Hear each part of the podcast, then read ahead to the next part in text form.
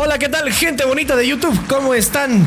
Bienvenidos, gente bonita de Spotify, de iTunes y Google Podcast, aquí a su programa Soy Semi. Les saluda a su amigo, el seminarista Ricardo Talavera, desde nuestros estudios de Soy Semi para todo el mundo. Bienvenidos a un episodio más. Un aplauso para usted que con mucho amor y cariño nos apoya, nos ve y nos escucha. Eh, estamos iniciando el mes de junio. Se desbloqueó el nivel 6 de este 2020 y estamos muy contentos, muy alegres por estar nuevamente aquí con ustedes. Así es que bueno, pues vamos a darle este episodio nuevo que dice así. Bienvenidos a todos.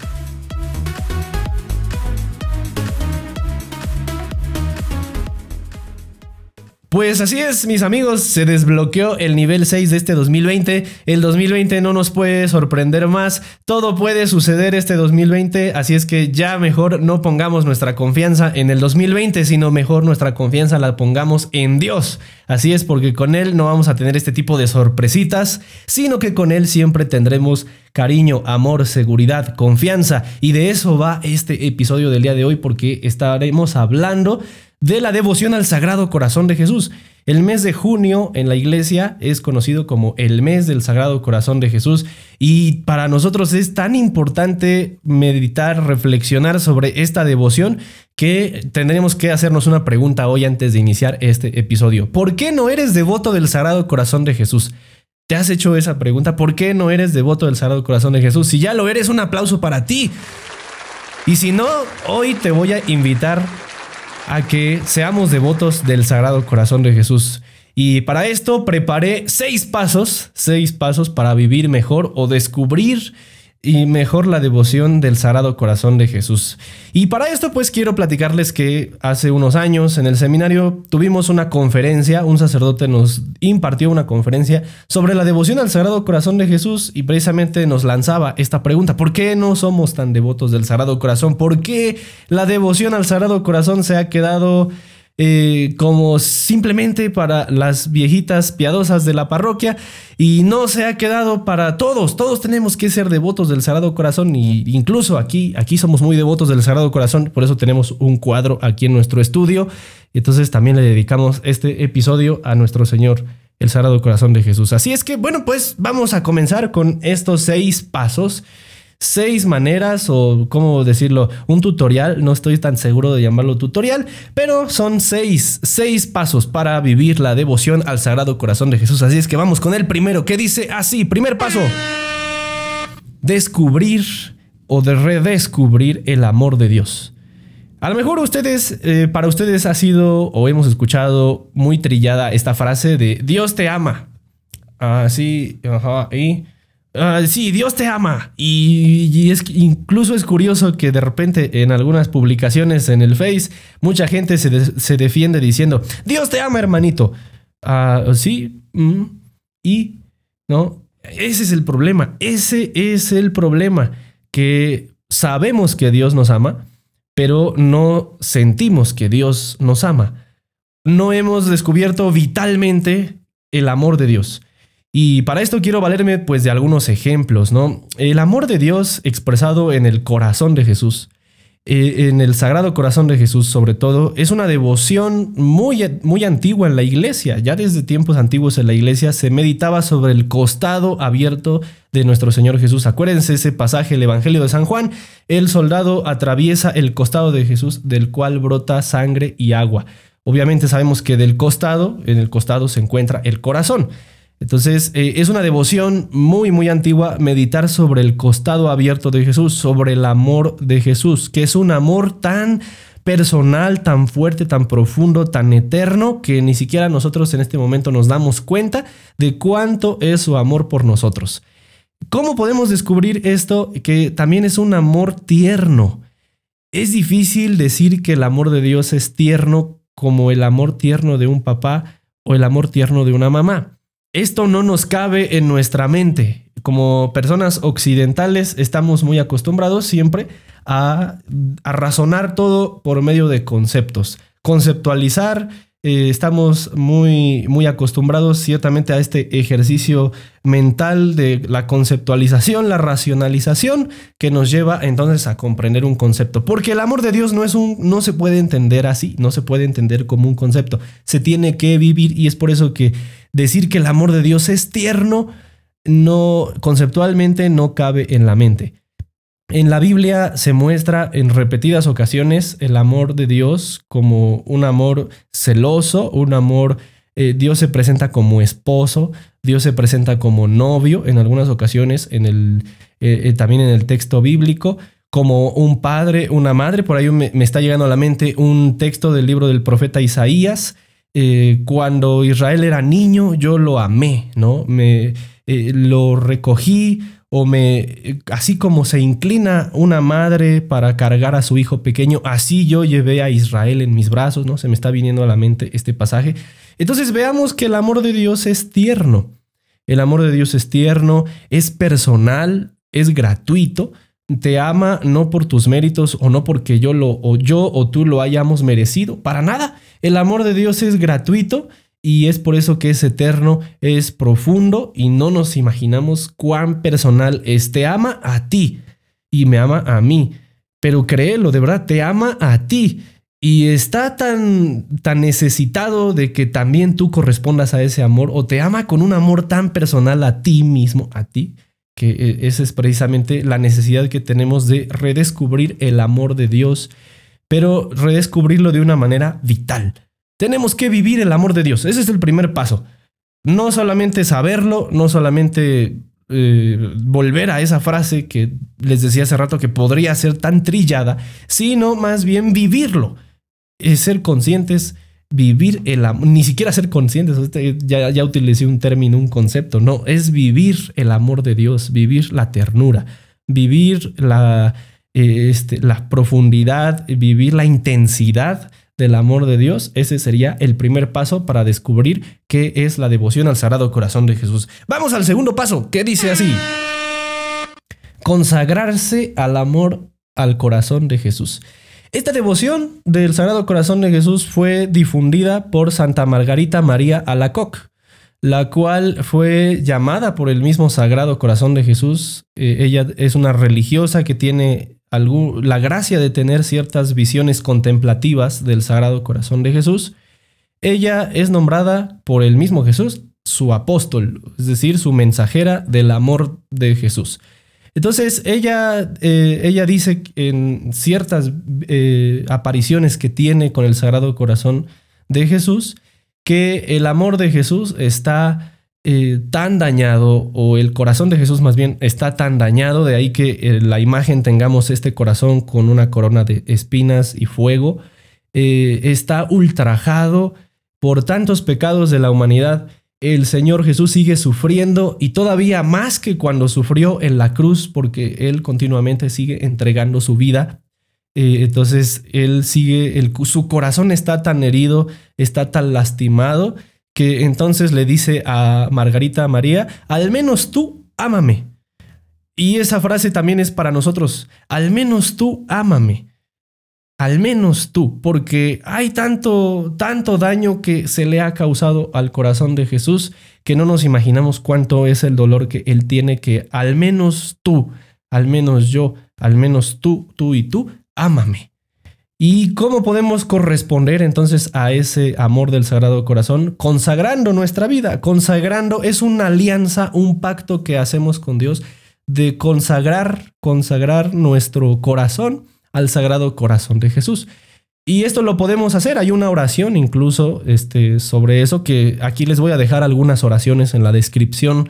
La oración de consagración al corazón de Jesús, la oración de reparación, o sea, hay varias maneras de, vivir esta devoción. Una de esas es consagrarse al corazón de Jesús, consagrarse al amor como, como una respuesta a ese amor tan profundo que Dios nos tiene. Obviamente, sabemos que el amor que nosotros tenemos, dice también un texto de la Sagrada Escritura, nada más misterioso que el corazón humano. ¿Quién lo entenderá?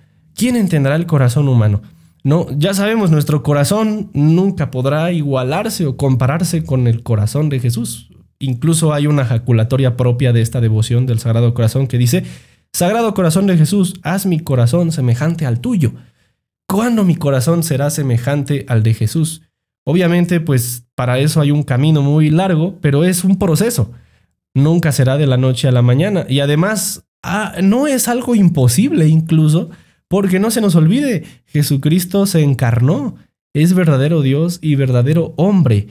Y siendo verdadero Dios y verdadero hombre, al tener un corazón tan misericordioso y tan lleno de amor, es un camino también para todos nosotros, para la humanidad, eh, para todos los hombres y mujeres, saber que también podemos, podemos corresponder al amor de Dios consagrando entonces nuestro corazón.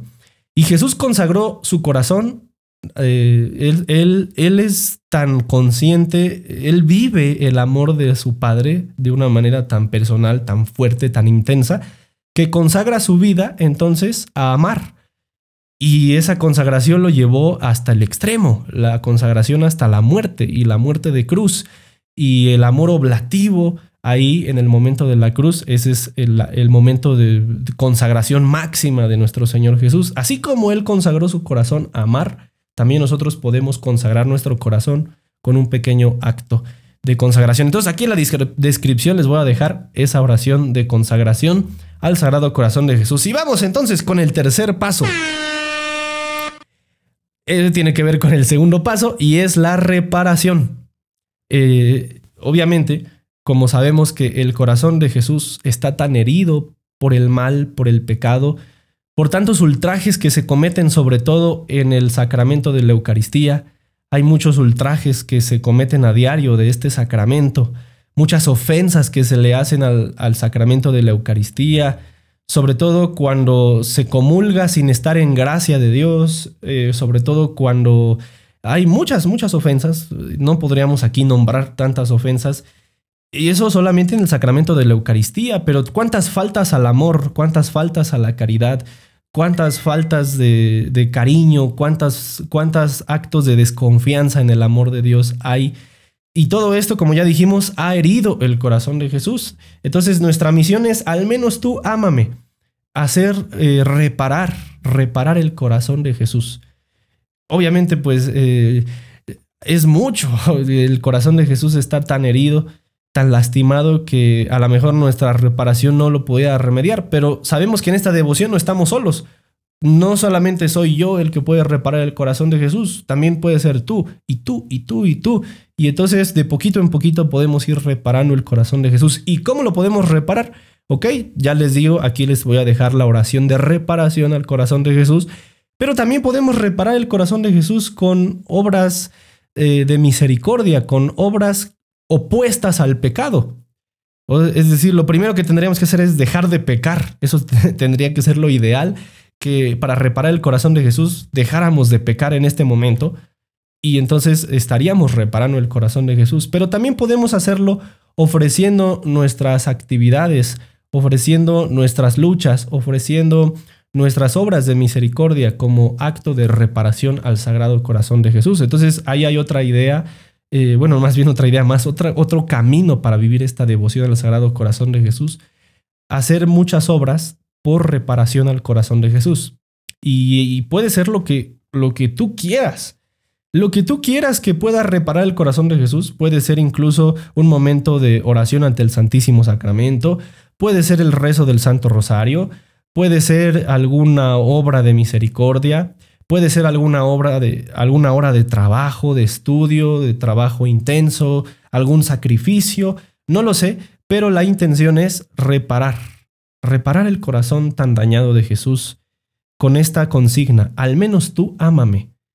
Al menos tú ámame porque el corazón de Jesús está tan lastimado que necesita eh, que se entristece cada vez que ese amor, Él ama tanto, Él ama todos los días de una manera, eh, ya lo dijimos, cómo es el amor de Dios, Él ama tanto que su amor nunca es correspondido. Y eso pues le duele. Al menos tú ámame. A mí se me queda mucho esa frase. Al menos tú ámame. Y esto nos lleva al cuarto paso. Cuarto paso. La confianza. Híjole, este es un tema muy, eh, muy difícil. Ahorita estamos viviendo momentos de mucha desconfianza. Es más, me atrevería yo a decir, y esto también lo rescaté de esa conferencia a la que asistimos ahí en el seminario, una tentación diabólica, así con todas las letras, una tentación diabólica es dudar de la misericordia de Dios. Desconfiar del amor de Dios es una tentación diabólica. Y, esto lo hemos visto, quiero poner un ejemplo. Eh, por ejemplo, ya, estoy redundando, perdónenme mis muletillas.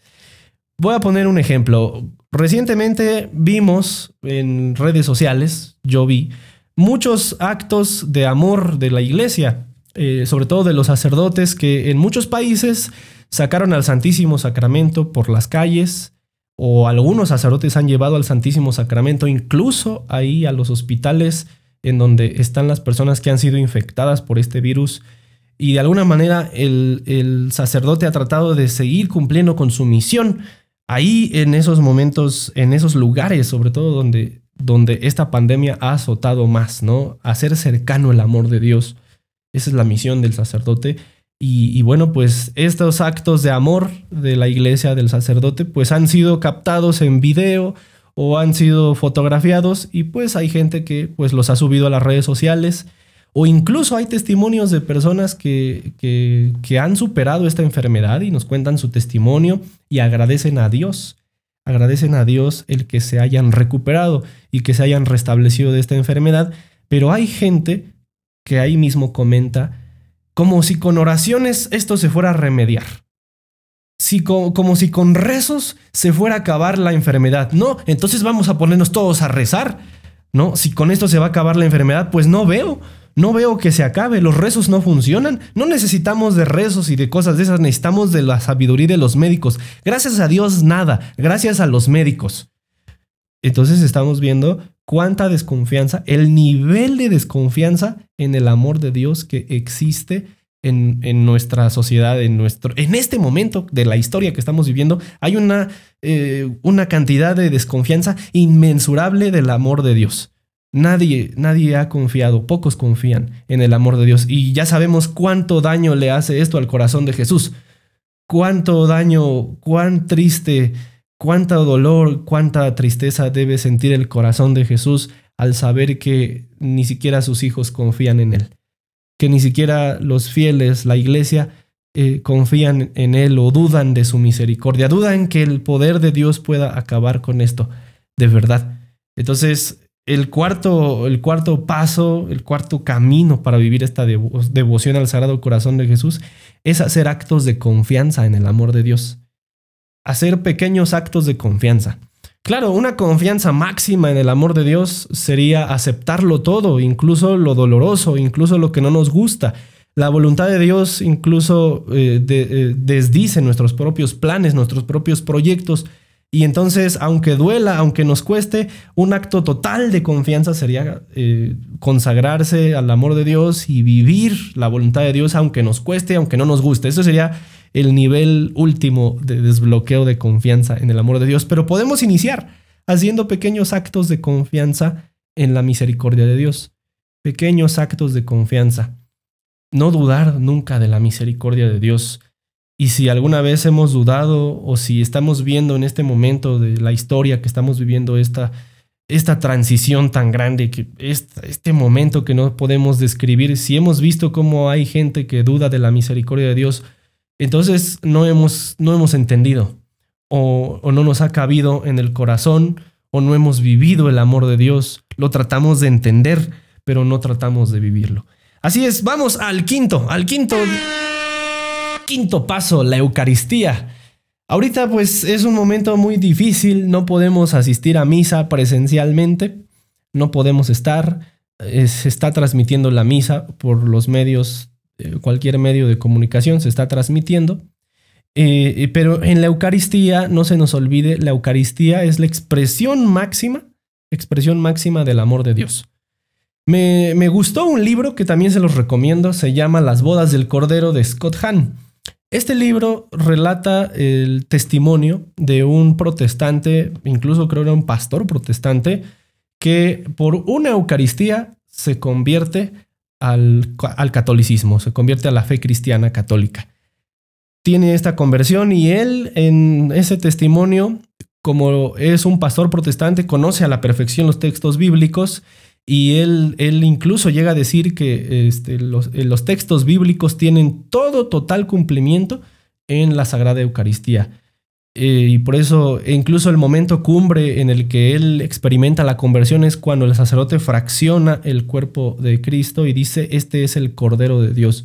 Por eso se llama este libro Las bodas del Cordero. Se los recomiendo mucho, pero en este libro se habla de una palabra que me gusta mucho y que, y que me hace meditar y que me hace vivir mucho mejor el misterio de la Eucaristía, que es la palabra memorial. La Eucaristía no es un recuerdo. Un recuerdo es simplemente pues hacer memoria de un acontecimiento, pero sabemos que ese acontecimiento se quedó en el pasado, jamás va a volver a ocurrir. Pero lo recordamos, ¿no? Y a veces esa frase de recordar es volver a vivir, ¿no? Volver a vivir, pues sí, ciertamente cuando haces memoria de algo que marcó tu vida. Pero el memorial es distinto, porque el memorial no es volver a vivir, sino el memorial actualiza ese acontecimiento del pasado en el aquí, en el ahora, en el presente, hoy. No es volver a vivir, es vivir el acontecimiento de nuestra salvación, vivir totalmente el misterio de la redención, la pasión, muerte y resurrección de nuestro Señor Jesucristo, lo vivimos cada vez que se celebra la Eucaristía. Todos los días eh, el Señor se entrega en la Eucaristía. Podemos afirmar con total seguridad que todos los días el Señor Jesús se sigue entregando por esta humanidad. Sigue amando a su iglesia con mucho amor que incluso todos los días se entrega en el sacramento de la Eucaristía. Entonces, meditemos esto y la próxima vez que participemos en misa, tengamos presente que en el sacramento de la Eucaristía se vive totalmente totalmente en el presente, en tiempo presente, el misterio de la redención. El misterio, nuestro misterio de la redención. Pasión, muerte y resurrección de Jesús. Es la actualización del misterio. es, es quizá un mal ejemplo el que voy a poner. Ustedes dispensen, pero es como eh, si abrieras un portal en el tiempo, ¿no? Si ustedes han visto esta serie de Dark, me van a entender. Este, si se abriera un portal en el tiempo y el acontecimiento que sucedió en el pasado lo pudiéramos estar viviendo nuevamente. O sea, estamos ahí, estamos ahí viviendo en cuerpo y alma el acontecimiento del amor que es la Eucaristía. Y esto nos lleva a el último paso. El último paso, el último elemento de esta devoción es María. María nos puede ayudar a vivir esta devoción al Sagrado Corazón de Jesús porque María es la primera mujer, la primera mujer de nuestra especie, la primera persona que se consagra al corazón de Jesús, que consagra su vida, que responde al amor de Dios mediante la consagración total de su vida a la misión de Jesús, a la voluntad de Dios. ¿no? Eh, esto lo podemos ver en el momento de la anunciación. ¿no? Nuestra, madre eh, María concibe a Jesús antes de concebirlo en su vientre antes de aceptarlo como palabra que se hace carne en su vientre, ella lo acepta en su mente y lo acepta en su corazón. Y su corazón entonces se consagra hacia la voluntad de Dios, que era la voluntad de que ella es la madre de Dios, iba a ser la madre de Jesús. Entonces, e, este momento ella no lo entendía tampoco, incluso le pide explicaciones al ángel Gabriel, el ángel Gabriel explica y entonces una vez que ha pedido explicaciones, ella decide decir que sí, hágase en mí, fiat. Entonces se hace la voluntad de Dios en su vida, en su mente, la concibe, concibe la palabra de Dios en su mente, en su corazón y se consagra, toda su vida se consagra entonces al amor de Dios. María es una perfecta compañera para vivir esta devoción al Sagrado Corazón de Jesús. Y así es como hemos, hemos tenido en este episodio seis pasos, seis pasos para vivir mejor la devoción al Sagrado Corazón de Jesús. Entonces, eh, hay muchas jaculatorias que podemos nosotros practicar o repetir constantemente en este mes de, de junio. Sagrado Corazón de Jesús, en ti confío o en vos confío, lo podemos traducir a nuestro castellano, a nuestro español mexicano, en ti confío cada que eh, nosotros recemos el rosario o cada que queramos hacer esta ejaculatoria, la podemos hacer así. Sagrado corazón de Jesús, en ti confío. Y así estaremos practicando entonces la confianza. Sagrado corazón de Jesús, haz mi corazón semejante al tuyo. ¿no? Eh, esto quiere decir, estaremos practicando entonces la consagración, estaremos practicando la, eh, la consagración de nuestro corazón al amor de Dios. Haz mi corazón semejante al tuyo. Detente, enemigo, que el corazón de Jesús está conmigo. Eh, esta frase tan famosa, se hizo famosa estos meses, desgraciadamente, con un sentido de amuleto. No es un amuleto, el detente es una expresión en la confianza, una expresión de confianza en el amor de Dios. Detente, enemigo, que el corazón de Jesús está conmigo. Entonces, tenemos muchos elementos para vivir la devoción al Sagrado Corazón de Jesús. Y por último, ya para terminar, recuerden las promesas de esta devoción al Sagrado Corazón de Jesús. El Sagrado Corazón promete que si nosotros durante los nueve primeros viernes de cada mes nos confesamos, pero nos confesamos bien, vivimos la misericordia en el sacramento de la, de la reconciliación, y participamos de la Eucaristía durante los primeros nueve viernes de cada mes, entonces el Sagrado Corazón promete no dejar sin los auxilios divinos y espirituales, no dejarnos en el momento de nuestra muerte. Nos, nos, nos promete eso. Nos promete que en los lugares en donde esté expuesta su imagen, también esos lugares serán bendecidos por, por Él. Entonces ahí tenemos otro, otra expresión del corazón de Jesús. Entonces ahí están las promesas, ahí están estos seis pasos que podemos sintetizar para vivir esta devoción al Sagrado Corazón de Jesús y todo este mes podemos entonces iniciar a vivir esta devoción. ¿Por qué?